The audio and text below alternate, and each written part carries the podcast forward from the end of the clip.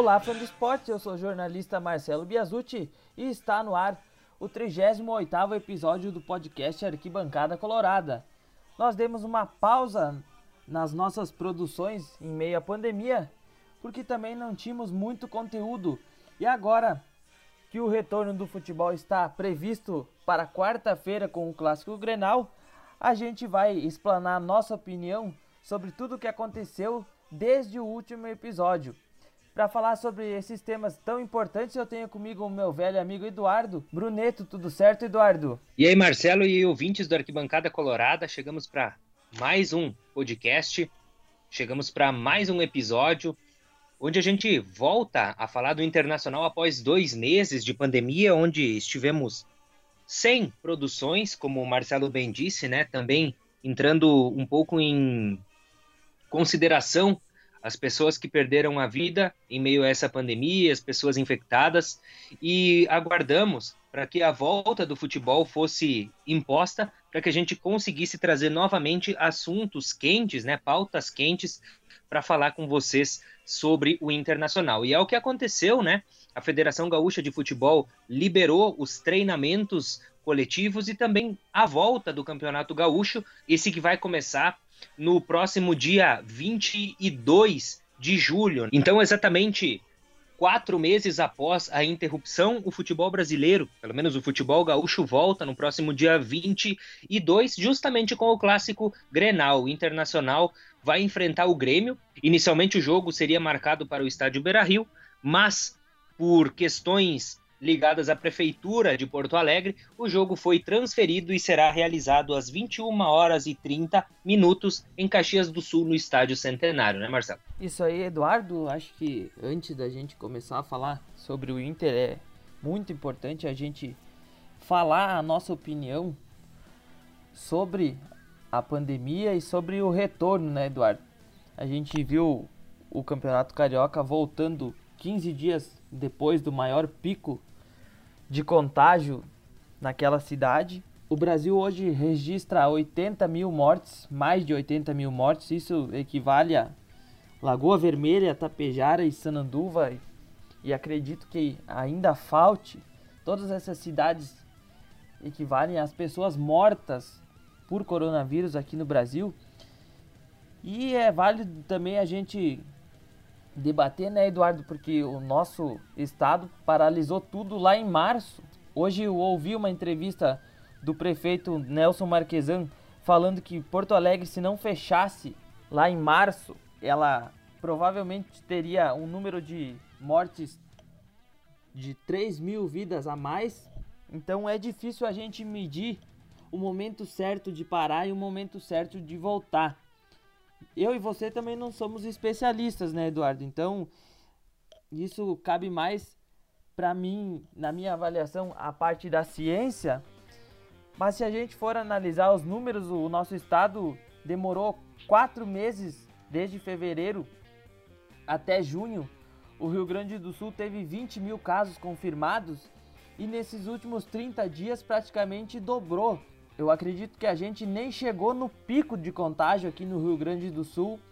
E para mim esse retorno é, é precoce porque eu não vejo o futebol como uma prioridade de retorno. O futebol na próxima rodada terá clássico Grenal e eu não gostaria que tivesse aglomerações, mas isso vai acontecer certamente em muitos lugares. A galera vai se reunir para assistir o clássico porque é o maior clássico do estado, mesmo com todas as orientações. Tem muita gente que desdenha do vírus. Eu acho que é um, um retorno precoce, visto que a gente tem um campeonato estadual que não tem tanta prioridade assim. O estadual de todos os campeonatos que os clubes jogam é o que menos vale, então eu acho que o brasileiro lá em agosto também pode ser precipitado em algumas regiões. A gente vê São Paulo principalmente estabilizando, o Rio de Janeiro também. Mas o Rio Grande do Sul e Santa Catarina, Paraná, juntamente com outros cinco estados brasileiros, demonstram uma aumenta no, nos casos. Então, na minha opinião, é uma volta precipitada. É, então, como você falou, Marcelo, pelo que a gente analisa da questão de saúde pelo coronavírus no Rio Grande do Sul, o Rio Grande do Sul está com a curva em alta ainda, né? É um estado que ainda as contaminações estão em um, uma trama crescente. Então, o Brasil é um país continental, né? É muito complicado você medir a taxa de contaminação no Brasil, porque como é um país continental, o pico do vírus, a incidência do vírus é diferente de região para região. Né? Ah, o Rio de Janeiro tem uma baixa de casos agora, enquanto o Rio Grande do Sul está em alta. São Paulo também. Quando o estado do Rio de Janeiro estava em pico, a contaminação no Rio Grande do Sul ainda não estava tão acelerada. Então, é muito mais complicado fazer um levantamento epidemiológico num país tão grande como o Brasil do que em países pequenos na Europa, né? Então é muito complicado saber qual é a hora certa para voltar, porque o Campeonato Brasileiro, principalmente, ele abrange diversos estados do Brasil, né? Desde o Rio Grande do Sul até o estado do Pernambuco. Então, são diferentes realidades, diferentes sistemas e abordagens da pandemia. Então é muito complicado a gente analisar qual seria a melhor data para volta dos campeonatos. Mas o que se sabe é que aqui no Rio Grande do Sul, a maioria das regiões está em bandeira vermelha, caso de contaminação alta, né? Apenas a região sul do estado está em bandeira amarela, então o Rio Grande do Sul está em caso de contaminação muito agravado nesse momento, né? Uh, casos de contaminação estão sendo registrados cada vez mais, então o Rio Grande do Sul ainda está com uma alta no registro de casos do coronavírus. Bom, então, colocadas as nossas opiniões, vamos falar sobre futebol, né, Eduardo? Já que ele vai voltar, não que a gente não estivesse com saudades, né? Porque Evidente que a gente está com muita saudade de ver o Inter jogar, principalmente pelo que demonstrou na, no início do ano, um futebol muito vistoso. Tem muito torcedor que não está muito afim de ver o seu time voltar, eu até entendo. Mas o nosso, a, a gente está com muita saudade, porque nós paramos logo depois de uma brilhante atuação lá na Arena, no clássico empatado em 0 a 0 com o Grêmio mas o Inter jogou melhor e merecia os três pontos. E depois do clássico, o Inter goleou o São José. E de lá para cá, muita coisa aconteceu. O Internacional, inclusive, demitiu alguns funcionários em meio à crise do coronavírus. Isso aconteceu em diversos outros clubes. É uma questão muito difícil, mas o Inter dinheiro para pagar o salário desses funcionários não tinha, mas para contratar Jussa e Yuri Alberto, o Inter teve dinheiro. É essa pauta que nós vamos comentar agora. É difícil falar sobre o Jussa, ele que jogou como volante na última temporada pelo Oeste. Ele chega para o Inter para jogar de quarto zagueiro, pelo menos é o que pareceu nas suas entrevistas.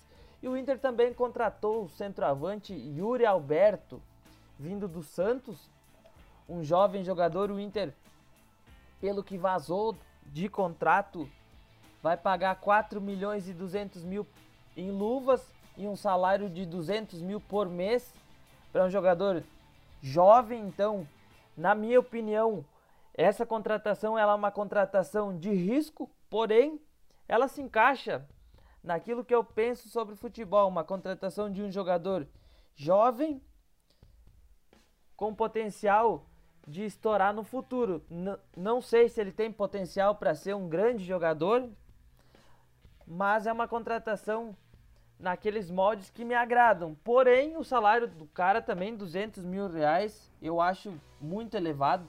Hoje o Brasil, na Europa também, mas o Brasil paga muito para jogador e eu acho que o jogador muito jovem, ele, ele não deve ganhar 200 mil.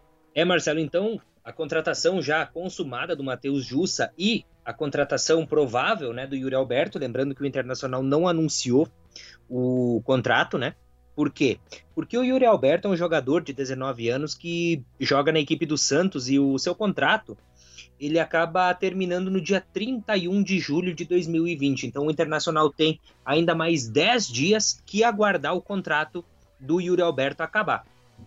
para aí sim conseguir fazer uh, o anúncio desse jogador. O Yuri Alberto ele teve passagem pelas seleções de base, né? É um centroavante, né? Principalmente uh, um jogador de camisa 9. Ele é aquele centroavante que faria a mesma função do Paulo Guerreiro, né? Ele tem 19 anos, 1,83m, não é um jogador muito alto, mas ele acaba vindo nesses moldes que você falou, né? Um contrato de 200 mil reais e um investimento de 10 milhões de reais a serem pagos à vista.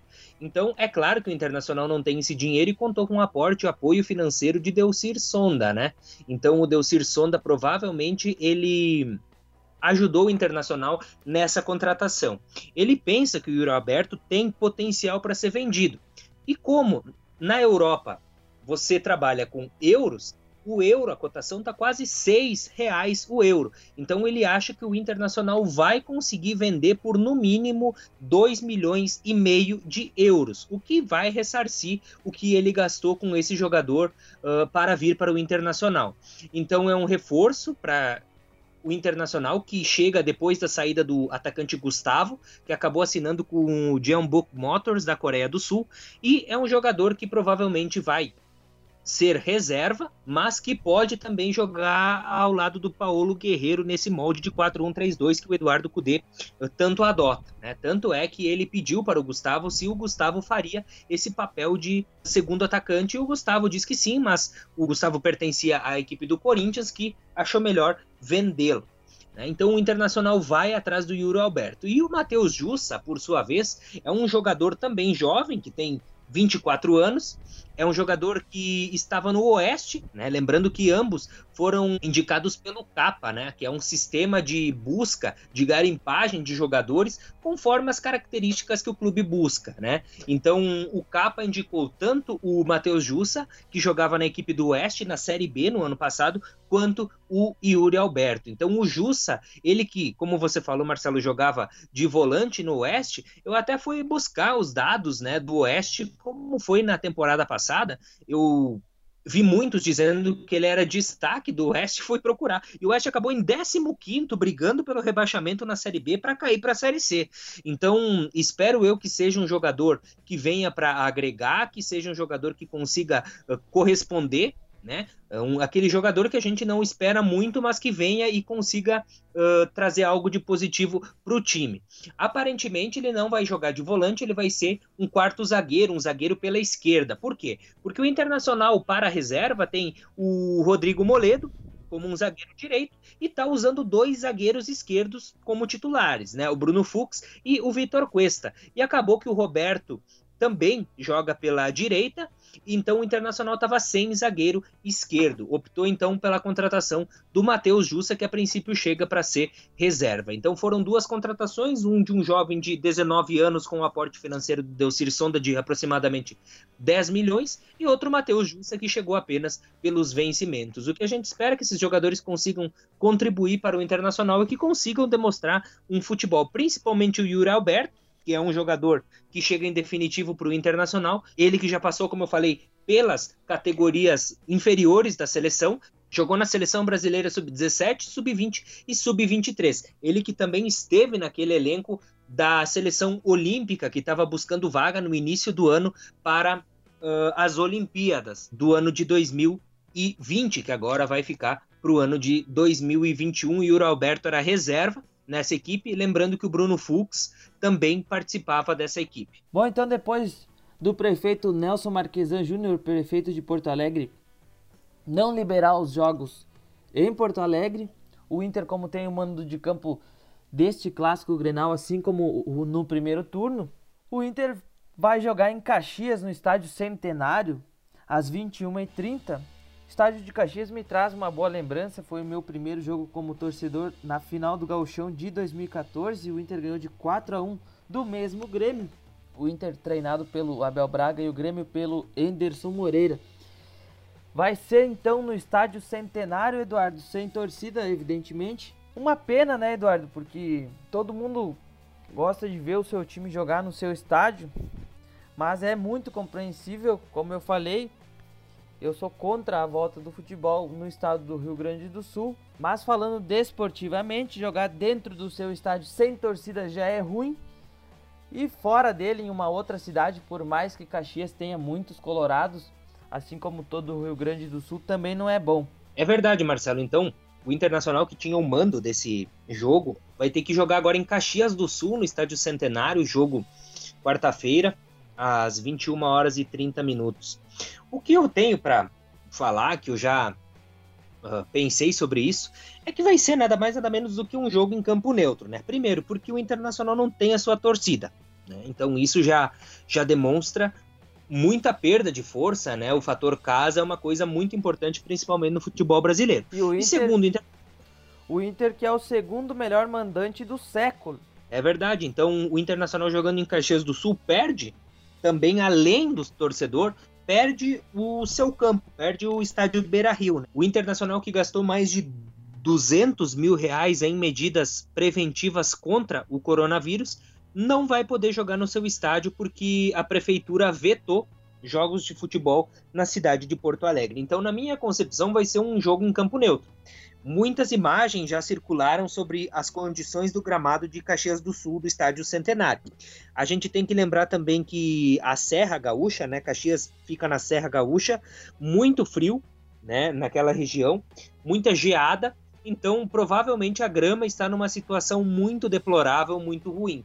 O que prejudica os dois times, né, já que os dois times gostam de ter a bola, já que são dois times agora, né, principalmente em 2020, gostam muito de reter a bola, gostam muito de fazer jogada trabalhada. Então agora nessa perspectiva a gente vai conseguir medir qual é o melhor time, né? Por quê? Porque o campo é neutro.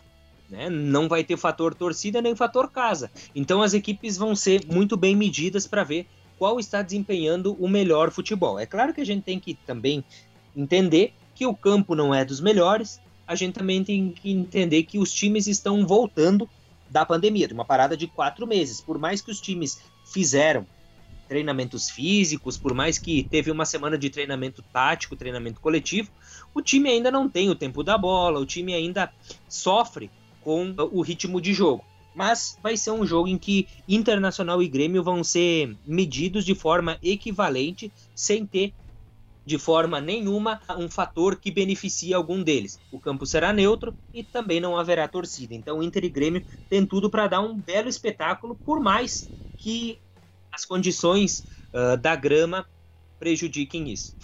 O que pode beneficiar o lado azul é os desfalques que o Inter vai ter. O presidente Medeiros já diante Temão adiantou que o Inter vai ter três desfalques e a gente também não sabe se são titulares ou reservas, né, Eduardo? É verdade. Então, muitos nomes aí circularam. Um jogador voltou. Então, acredito que um jogador que apresentou coronavírus provavelmente era titular. Então acredito que esse jogador que era titular já voltou aos treinos também, porque o período né, de isolamento já passou, os 14 dias já passaram, mas os outros três, por medida preventiva, vão estar fora do jogo contra a equipe do Grêmio. Vale lembrar que o Internacional pode levar 11 jogadores para a linha e seis, apenas seis reservas. Lembrando também que esse jogo vai contar com cinco substituições, então provavelmente só o goleiro reserva não vai entrar. Né? Os outros cinco jogadores que estiverem no banco de reservas vão entrar e vão jogar. Então, Internacional e Grêmio, né? lembrando que o Grêmio também terá dois desfalques por parte do coronavírus. A gente também não sabe quais eram os jogadores que o Grêmio perdeu por coronavírus. Então é um novo normal, como dizem, né? Uh, os times vão ter que se revezar, os jogadores que apresentarem o vírus vão ter que ficar isolados 14 dias ou mais. E o futebol brasileiro vai voltando em meio a esse cenário de pandemia. Outro assunto interessante, né, Eduardo, é que nesse confronto, além de todos os aspectos da pandemia, uma coisa diferente que a gente vai poder perceber, principalmente da metade da partida em diante, é que os clubes vão poder fazer cinco alterações, ou seja, 50% do time de linha vai, pode ser mudado. Isso também pode mudar toda a dinâmica de jogo. Os clubes, então, a partir de um ritmo de jogo, de uma sequência de jogos, a gente vai poder ver esse desempenho e os times com mais elenco vão tendem a sobrar mais, né? É verdade. E também falando na, no quesito de substituições, muitos jornalistas já deram a informação que talvez o Thiago Galhardo não seja relacionado, né? O Thiago Galhardo que vinha sendo titular do Internacional. E eu vou dar uma opinião agora, não é uma informação, é uma opinião. O Internacional tem dois substitutos para o Thiago Galhardo, né? Que seria o D'Alessandro ou o William Potker. Eles são totalmente diferentes, né? O D'Alessandro dispensa comentários, a gente já conhece, um jogador de muita técnica, que gosta de ficar com a bola, um jogador de muita qualidade no passe, um jogador de muita qualidade na finalização, porém um jogador que ainda é lento, né? Ele não, não tem essa intensidade que o Eduardo Cudê pede. Por outro lado, o William Potker tem essa força física, tem essa explosão, tem a intensidade, mas peca muito na questão técnica. Na minha concepção, como eu disse, não é uma informação, é uma opinião. Eu acho que o Eduardo Cudê pode iniciar com o William Potker, pela questão também do campo, né? Não é um campo propício para o jogo de posse de bola, para o jogo de bola trocada. Um campo muito ruim, com falhas na grama, então vai ser muito difícil trocar passes. Eu acredito que talvez o William Potker entre nessa equipe para dar mais intensidade, mais força física para conseguir brigar com a zaga do Grêmio, para voltar o Internacional a vencer um clássico, coisa que não acontece desde setembro de 2018. Então, com base nisso, o Internacional que vai a campo, né? Um provável Inter, sabe? lembrando que ninguém sabe qual é a escalação que o Internacional vai entrar, mas a gente tem a função de projetar o time para vocês, né? Então, o Internacional vai a campo com o Marcelo Lomba no gol, na lateral direita, a gente projeta que pode ser o Renzo Saravia. Lembrando que o Rodinei, até a parada pelo coronavírus, era o titular na zaga Victor Cuesta e Bruno Fux, e o Moisés na lateral esquerda. Mas também lembrando que o Wendel era titular até ah, a pausa dada pelo coronavírus. Então, na minha concepção, Moisés e Saravia serão titulares. O Moisés mas lembrando que dar um dramin para ele. mas lembrando que o Wendel e o Rodinei eram os titulares. No meio de campo, o Musto, como cabeça de área, primeiro volante, meia direita o Marcos Guilherme, meia central o Edenilson e meia esquerda o Bosquilha. E na frente, né, se o Thiago Galhardo não puder jogar mesmo, vai abrir uma lacuna entre o D'Alessandro e o William Potker. Aí eu, na minha concepção, o Potker joga, mas vou deixar essa lacuna aberta entre o William Potker e D'Alessandro e na frente o Paulo Guerreiro, esse provável time que o Eduardo Cudê vai pôr em campo no Estádio Centenário quarta-feira às 21 horas e 30. Também lembrando que o Internacional tem jogo no sábado, dia 25, às 7 da noite, na Montanha dos Vinhedos, em Bento Gonçalves, contra a equipe do Esportivo. E aí provavelmente o Internacional coloque uma equipe um pouco diferente dessa que jogou contra o Grêmio, também pela questão do desgaste né, dos primeiros jogos e pela falta de ritmo de jogo. Então, provavelmente o Internacional vai usar uma equipe diferente dessa que vai enfrentar o Grêmio. Eduardo e ouvintes, é da Alessandro e mais 10. Porque o da Alessandro, assim como os vinhos da serra, cada dia que passa ele tá melhor. Um abraço e até a próxima. É isso aí, Marcelo, mais do que nunca sendo guerrinha, né? Uma, uma frase digna de guerrinha.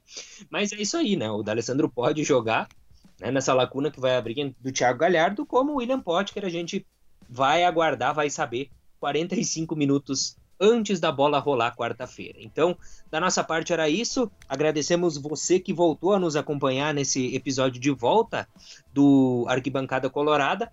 E na semana que vem estaremos aí discutindo como foi o Grenal, como foi também o jogo de sábado contra o Esportivo e também projetando a última rodada do Gauchão contra a equipe do Aimoré. Um grande abraço para você e até a próxima.